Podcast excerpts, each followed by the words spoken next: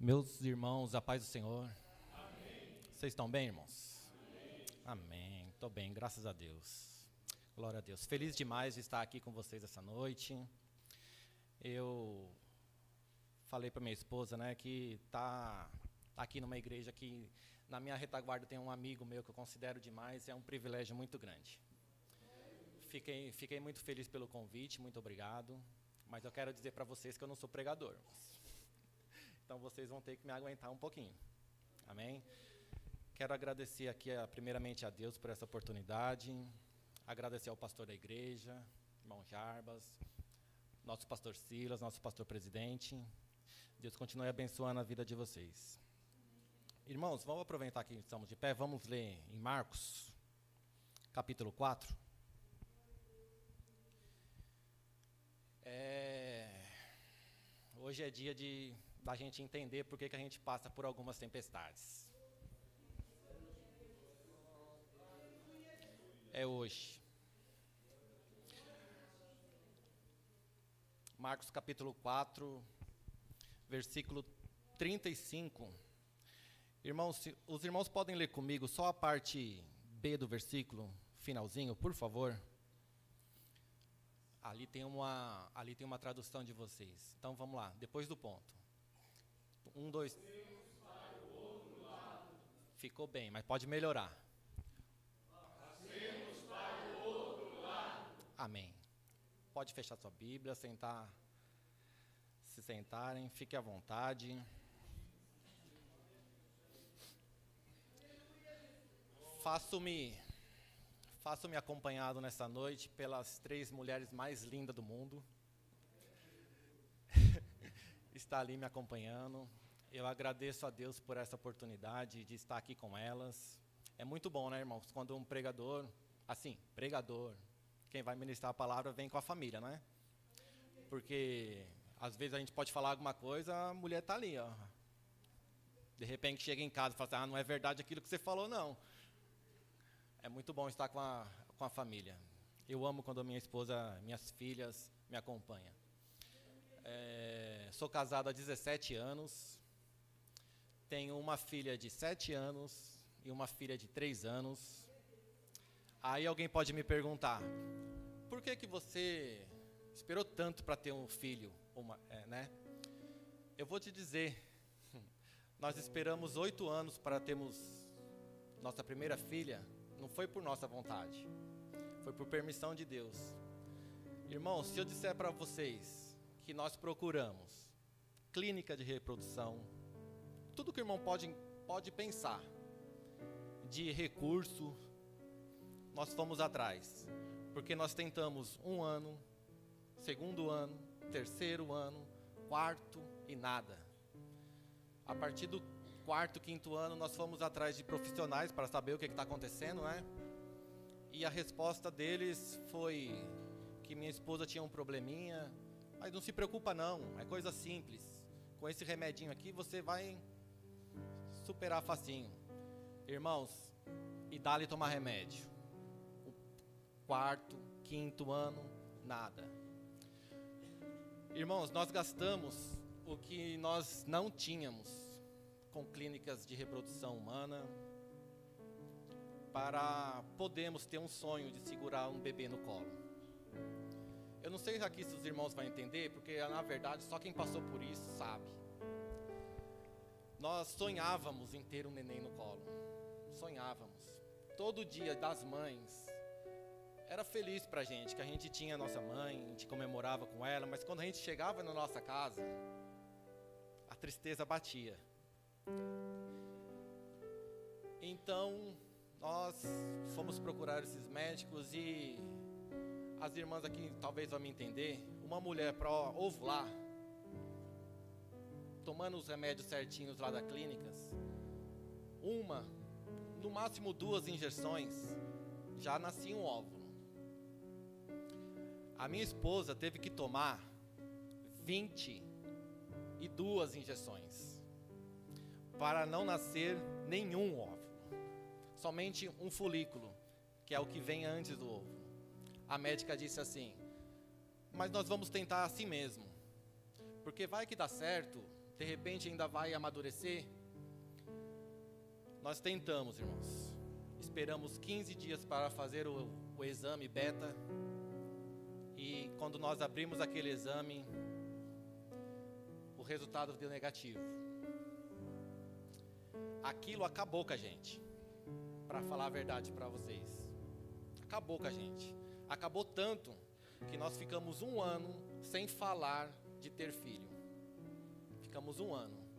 Até que depois desse um ano nós falamos assim, vamos tentar de novo, né? De repente, vamos tentar de novo, né? A gente não pode desistir. A gente não pode desistir. Você não pode desistir do seu sonho, irmãos. Você não pode desistir.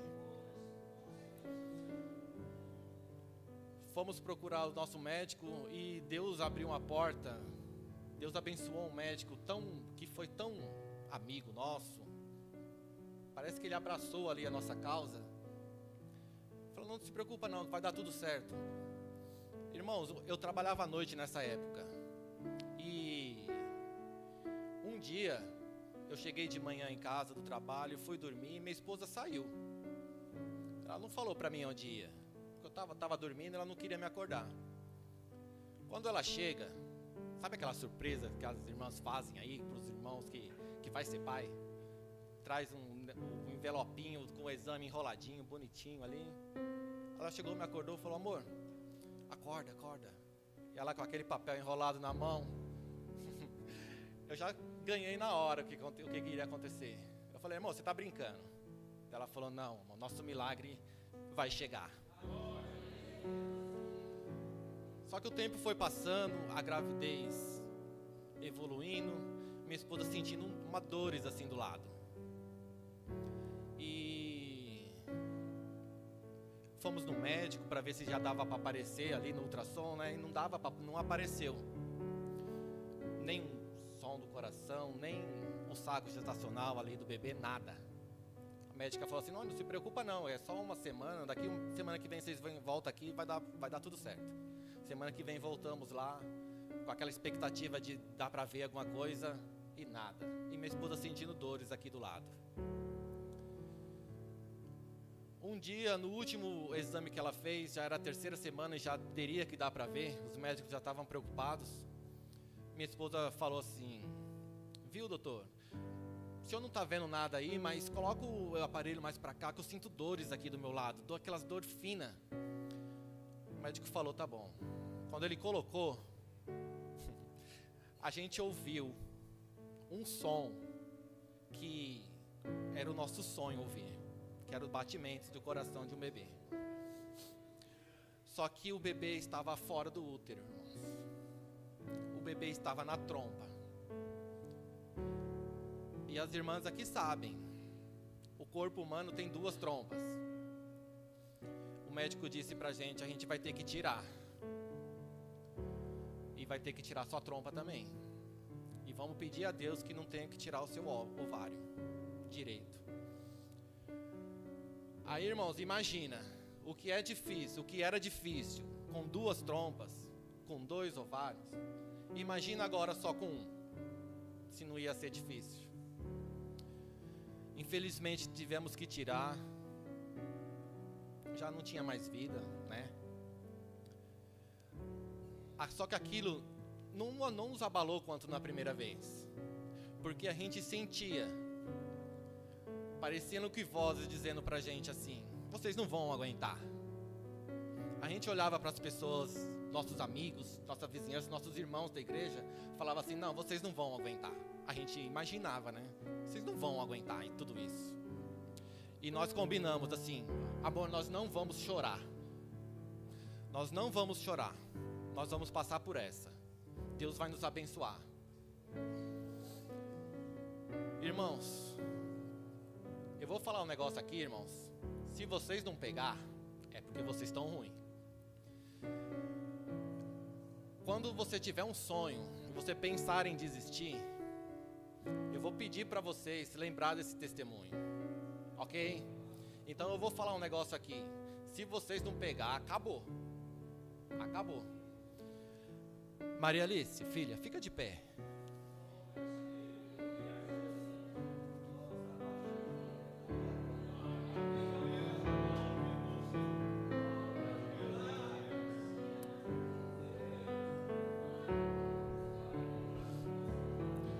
Pegou? Deus nos deu o nosso, nosso presente. Deus nos deu o nosso milagre. E para mostrar que Ele é Deus e Ele faz quando Ele quer, Deus ainda nos deu a Laurinha. Fica de fé, filha, para eles te conhecer. Glória a Deus. Glória a Deus. Deus é maravilhoso. Eu te amo, Jesus. Eu te amo. Te amo, Jesus. Mas vamos lá. Vamos lá. Let's go.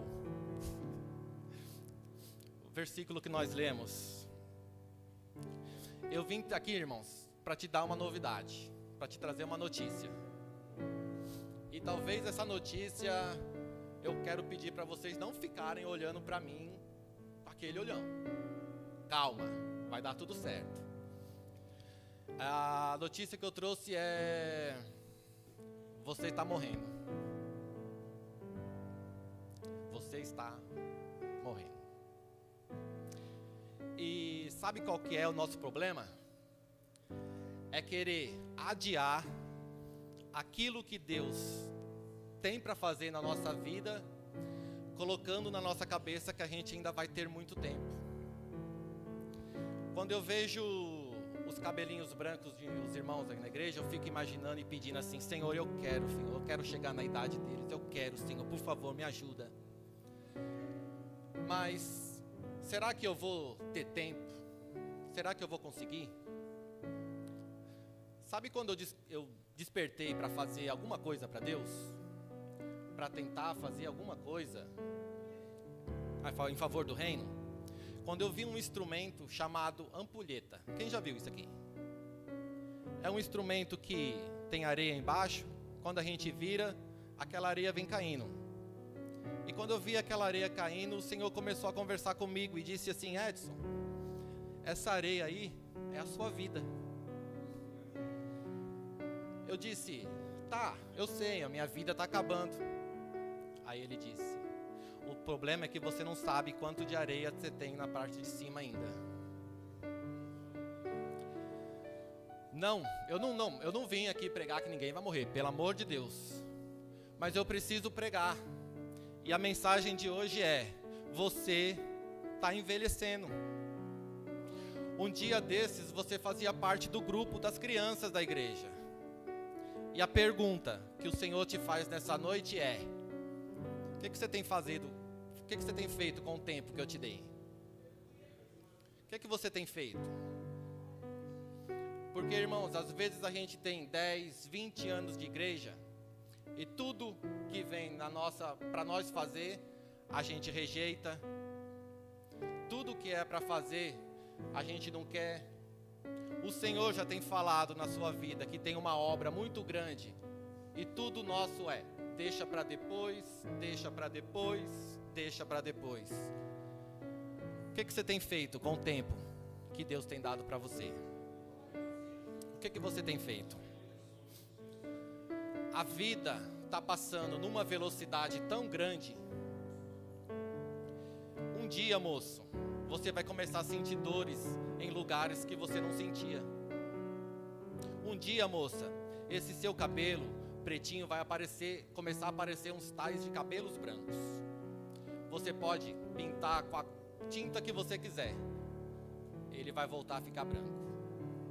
Essa sua pele lisinha, um dia ela vai rugar. Você pode fazer plástica, de pegar a pele lá do joelho e esticar. Ela vai voltar a enrugar. E a pergunta que o Senhor te faz é: o que que você tem feito com o tempo que eu te dei? Vocês não nasceram para ser membro de banco. Deus tem uma obra para você, moço. Deus tem uma obra para você, moça. Gente, pelo amor de Deus, vocês estudaram biologia. Num dia que o seu pai e sua mãe se juntaram, né? o Senhor olhou para você no meio de mais de 100 milhões de pessoas. Aí um monte de gente na igreja diz assim: é, eu nunca nasci, não nasci para nada, eu não valo nada, eu nunca ganhei nada. Você já nasceu ganhando de 100 milhões de pessoas. O Senhor disse assim: vai nascer com o cabelo enroladinho assim mesmo, porque eu quero usar, é isso aí.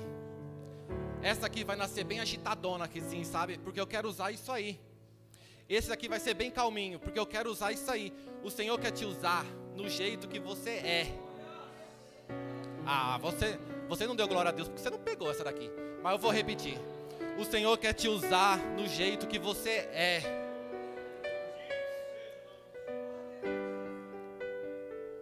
Mas vamos lá. Jesus entra dentro de um barco. Só que Jesus não fala para onde está indo. O inferno todo faz isso aqui, ó. Ó, Jesus vai viajar. Fica de olho. Para Jesus viajar, ele entra dentro desse barco. E o que é barco, gente? Barco é tudo aquilo que a gente tem e tudo aquilo que a gente é. Houve um tempo na igreja que a gente ter e ser alguma coisa era pecado mortal, há muitos anos atrás. Por exemplo, fulano agora é advogado, tá sabendo? Misericórdia, irmão. Oxe, por quê? Eu já vi muitos advogados largarem Jesus por causa do direito. Qual é o problema da pessoa ser advogada? Qual é o problema da pessoa ser médica? Quem queria eu chegar aqui hoje e falar assim, o pastor falar assim para mim, tá vendo aquele irmão ali que recolheu a oferta? É o juiz da cidade. Amém, pastor. Glória a Deus por isso. Tá vendo aquela irmã ali que cantou? É, ela é a prefeita da cidade. Amém, pastor. Glória a Deus por isso. Qual é o problema da pessoa ser alguma coisa ou ter alguma coisa? Não tem problema nenhum. O seu ter e o seu ser nunca foi problema para Jesus. Agora o que a gente tem que saber é o seguinte: que tudo aquilo que Deus está fazendo a gente ser e ter é só um barco para levar Jesus para o outro lado. Aquilo que você tem e aquilo que você é tem levado Jesus para o outro lado? Vou te explicar como é que é. É Jesus olhar lá para o fórum da cidade e dizer assim: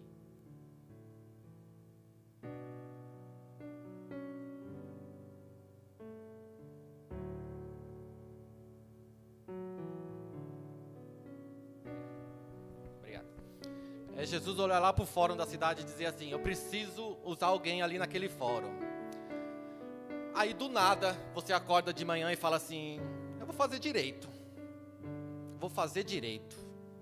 Aí tu estuda, se dedica, vai fazer a prova e quer saber? Você não lembra de nada. Uma hora você tá, vai lá marcar, mar, marcar a B, o Senhor Espírito Santo fala no seu ouvido, marca C. Você ia marcando a A, o Espírito Santo falou, não, marca a B. Aí quando, aí quando sai o resultado da prova, quem passou? Tu. Aí você acha que é por causa da sua inteligência, mas você não está nem imaginando que o Senhor está te dando um barco para entrar naquele fórum e falar ali. Por quê? Porque dentro do fórum tem um juiz que é alvo de Deus. Lá dentro daquele fórum tem advogados que são alvo de Deus. Lá dentro do fórum tem réu que é alvo de Deus. E o Senhor está te dando um barco para entrar lá e falar do amor de Jesus para ele. Quer ver? Tem enfermeira aqui? Tem. Nas igrejas que sempre tem, sempre tem. Ah, a irmã ali. É, pastor, eu queria entrar em hospitais assim, na hora que eu quiser. Mas quer saber? Eu não consigo. Por mais carteirinha de capelão que a gente tenha, ou carteirinha de pastor, pastor, o senhor pode entrar lá na hora que o senhor quer? Assim, acordou, falar assim, eu vou qualquer hora entrar lá? Não pode. Mas Deus tem alguém que pode. Aí um dia tu acorda e fala assim: Eu vou fazer enfermagem. Vou fazer enfermagem. Aí faz o primeiro período, faz o segundo, o terceiro, estava difícil, mas o Senhor foi lá e deu uma forcinha. Quando você menos espera, você está lá dentro daquele hospital, em tempo integral. Por quê? Porque um dia chega ali naquela emergência alguém, sei lá, esfaqueado, um tiro, sei lá, e alguém vai empurrando aquela maca e fala assim: Ô oh, enfermeira, vem cá, por favor, e leva ele para lá. Aí tu vai empurrando aquele, aquela pessoa ali naquela maca, né? Naquela hora que você está empurrando aquela pessoa, era a hora que o céu está dizendo assim: quer ver, ela vai, ela vai falar da gente para ele, quer ver, ela vai, ela vai, ela vai. Era a hora de você chegar no ouvido do pessoa e falar assim: eu pareço enfermeira, mas eu sou missionária disfarçada de enfermeira. O Senhor quer te libertar da cachaça. O Senhor quer te libertar das drogas. O Senhor quer te fazer livre.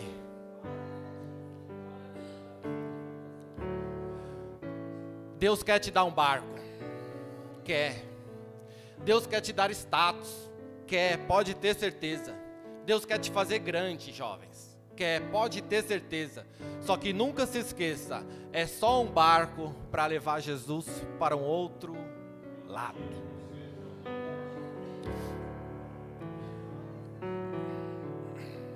Jesus entra no barco, o mar está calmo, tranquilo. O mar está tão calmo que Jesus vai lá para dentro do barco dormir. E por que, que o mar está calmo, irmãos? Porque na beira da praia não dá para saber para onde um barco está indo. Na beira da praia, o barco tem que fazer zigue-zague para desviar de bancos de areia, onde ele possa encalhar. Então não dá para saber para onde um barco está indo se ele está no, na, no, na beira da praia. Só dá para saber para onde o barco está indo quando ele está lá no meio do mar, onde ele pode andar em linha reta. E quer saber? Jesus entra dentro do barco, o mar está calmo. O barco começa a andar, o mar está calmo. Quando? Como é que chama essa parte aqui da frente do barco mesmo? Proa. Obrigado. Quando a proa do barco de Jesus faz isso aqui, ó Gadara.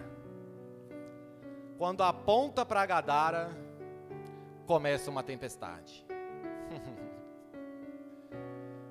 Dependendo para onde você direcionar o seu barco, dependendo para onde você direcionar aquilo que Deus te deu, se prepare, que você vai enfrentar uma tempestade. Pegou? é mais ou menos assim, irmãos. Quem aqui um dia de domingo tá vivendo um domingo tranquilão, aí você fala assim: eu vou pro culto, eu tenho um culto hoje, eu tenho que ir pro culto. A partir daquele momento começa. Quem aqui já teve essa experiência? Só eu.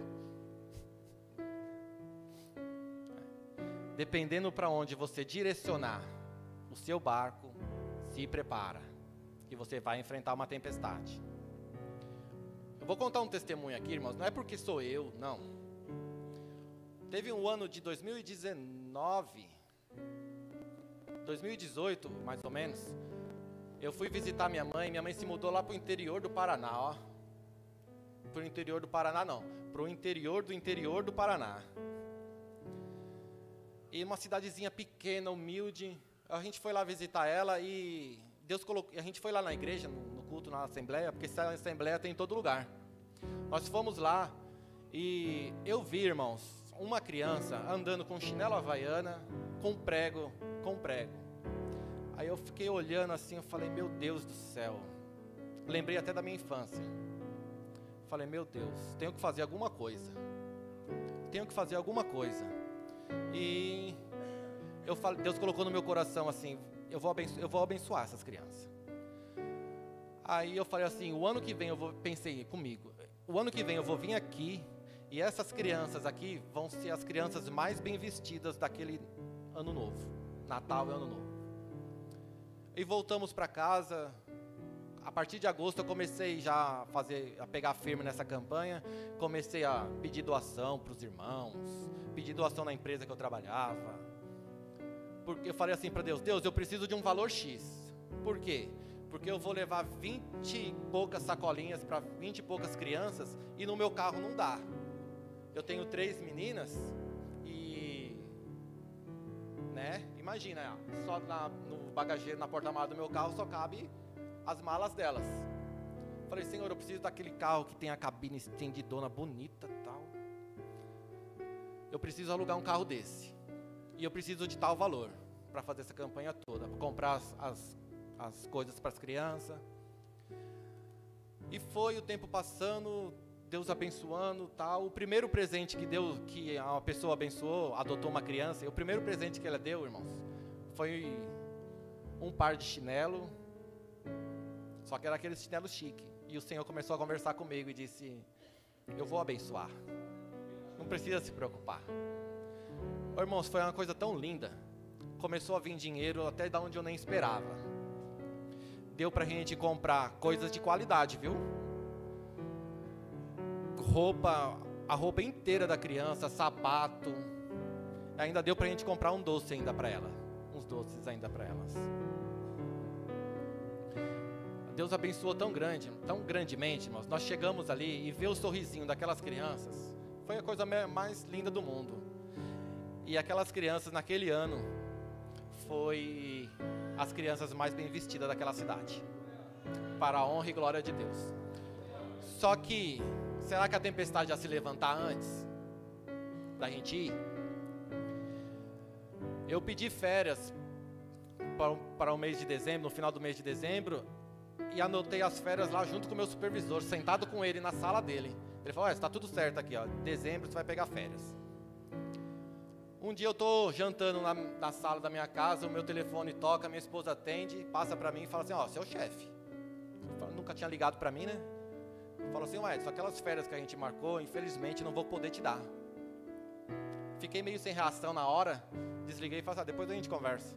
Desliguei e tal na hora veio no meu coração assim: é só tempestade se levantando. Pode ficar tranquilo, que Jesus está no barco.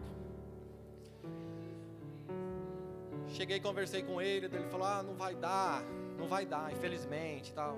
Eu insisti, ele acabou, ele acabou aceitando. Mas o que eu queria, irmãos, não eram os dias de férias, porque a empresa dá coletiva no final do ano.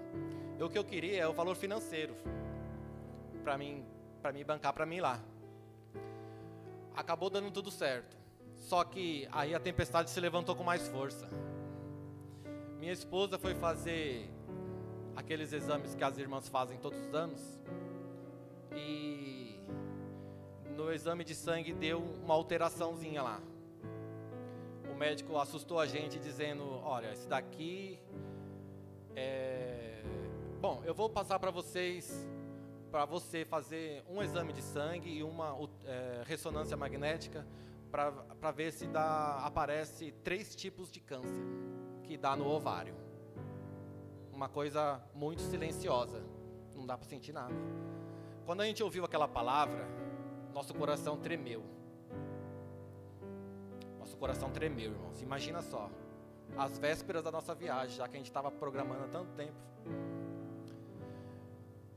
Fomos fazer, ela fez aquele exame de sangue, e naquela semana a gente ficou orando, triste. Eu não demonstrava, né? Mas no, lá no fundo eu falei, Senhor, cuida da minha esposa, Senhor. Foi fazer o exame de sangue, quando chegou, e a ressonância magnética, quando chegou o exame de sangue, o que, que a gente faz? A gente abre, né? Antes de ir com o médico. Nós abrimos e começamos a ler, e para a honra e glória de Deus, não tinha nada só que embaixo tinha umas letrinhas minúsculas. Sempre tem umas letrinhas minúsculas na nossa vida, né? Tinha umas letrinhas minúsculas dizendo assim: esse exame não dá para servir de diagnóstico sozinho, tem que ter a ressonância magnética também. Aí nós abrimos a ressonância magnética, não entendemos nada.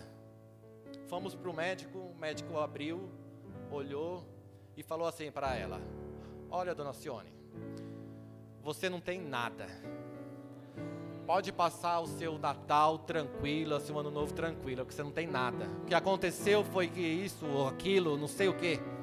você não tem nada. Irmãos, quando Jesus está no barco, pode se levantar a tempestade que for, o barco pode encher de água, com tempestade ou não, o barco cheio de água ou não, mantenha firme o seu remo na água, continua remando para Gadara, que você vai chegar lá. Você vai chegar. Mantenha firme o seu remo na água, você vai chegar lá. É assim que se levanta uma tempestade, irmãos. E a ideia era que Jesus não se aproximasse de Gadara. Por quê? Porque lá em Gadara tinha um homem possesso por demônios, escravo de demônios. E Jesus, quando chega em Gadara, ele desce do barco, vem ao encontro dele, um gadareno. E já começa a falar: Você veio aqui para quê? Jesus expulsa os demônios, os demônios entram nos porcos, os porcos caem no desfiladeiro, morrem, e vem os, por, os quem, quem cuida dos porcos, bravos. Encontra, encontra quem? O que era endemoniado, lúcido, curado, limpo, bonitinho. E mandam Jesus embora dali, irmãos. Agora eu pergunto para os irmãos. Encontra ele vestido também.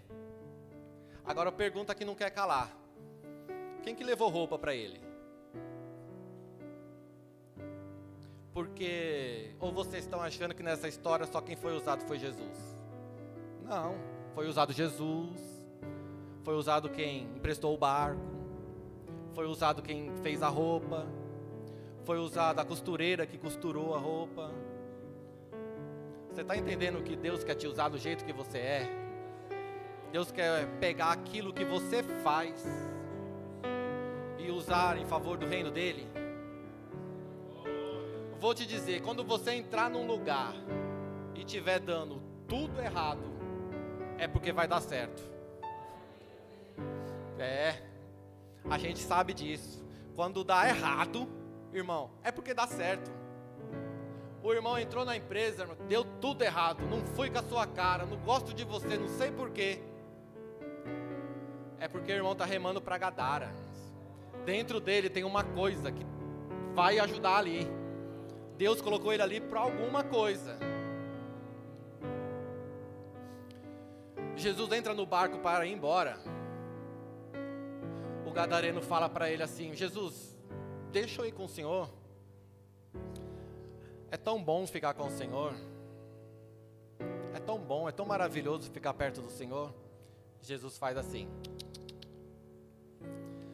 Você vai ficar aqui. E você vai usar aquilo que eu te dei para falar de mim para essas pessoas aí. Irmão, eu fico imaginando o gadareno chegando no, nas igrejas, nas sinagogas, nas igrejas, falando assim. E alguém pega e fala assim: Não é você que ficava lá no meio do cemitério se cortando? Dele fala: Sou eu mesmo. Não é você que fazia isso, fazia aquilo? Sou eu mesmo. E o que, que aconteceu? Um homem chamado Jesus enfrentou uma tempestade por mim Jesus enfrenta uma tempestade por você, irmãos. Jesus enfrenta uma tempestade por você. Jesus enfrentou uma tempestade por mim, expulsou demônios de mim. E agora, o que é que você é? Agora eu sou missionário. Eu vim falar que Jesus Cristo liberta. Liberta. Eu vim falar que Jesus Cristo salva. Salva eu vim falar que Jesus quer libertar todos vocês. Quer. Aí eu fico imaginando ele todo trêmulo na igreja, pregando, né, irmãos? Eu quero te dizer, irmãos,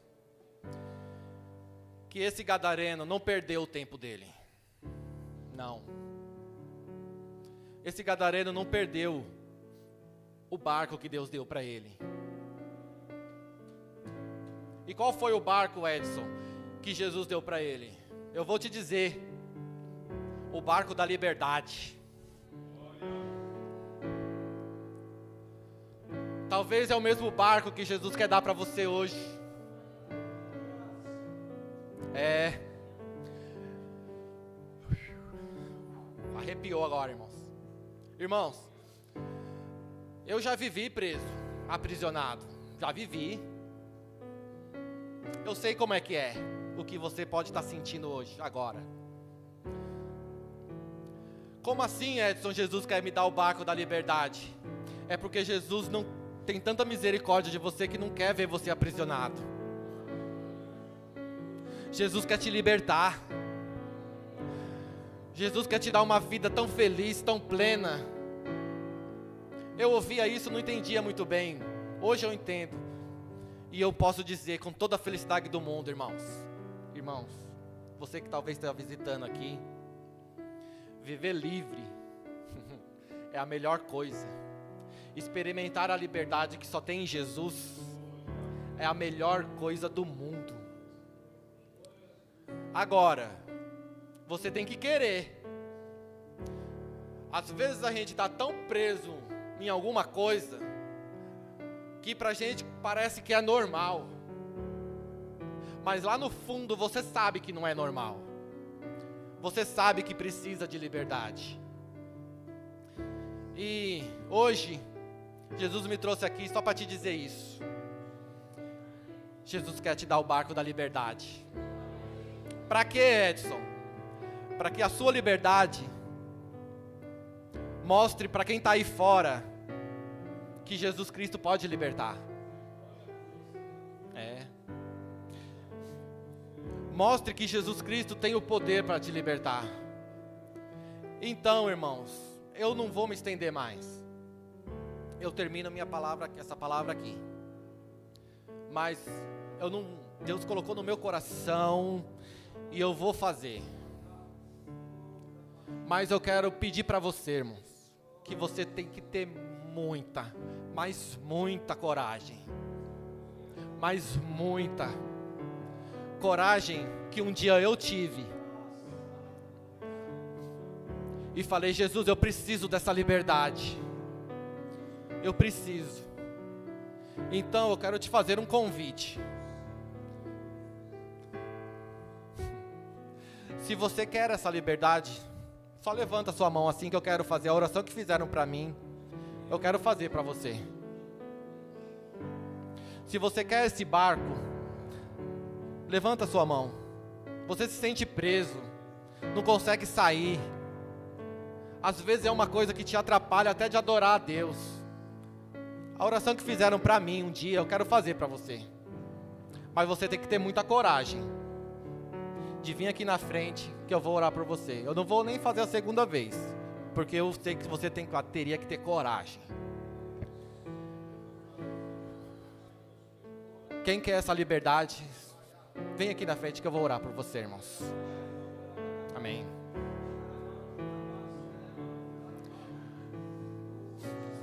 Tem coragem que muita gente não tem, irmãos. De confessar que eu preciso dessa liberdade. Jesus, eu preciso dessa liberdade. E Deus, essa semana eu estava preparando essa mensagem, Deus falou no meu coração que Jesus queria dar o barco da liberdade. E Jesus confirmou essa mensagem o culto inteiro. Eu quero orar por vocês, irmãos. Vamos ficar de pé, irmãos.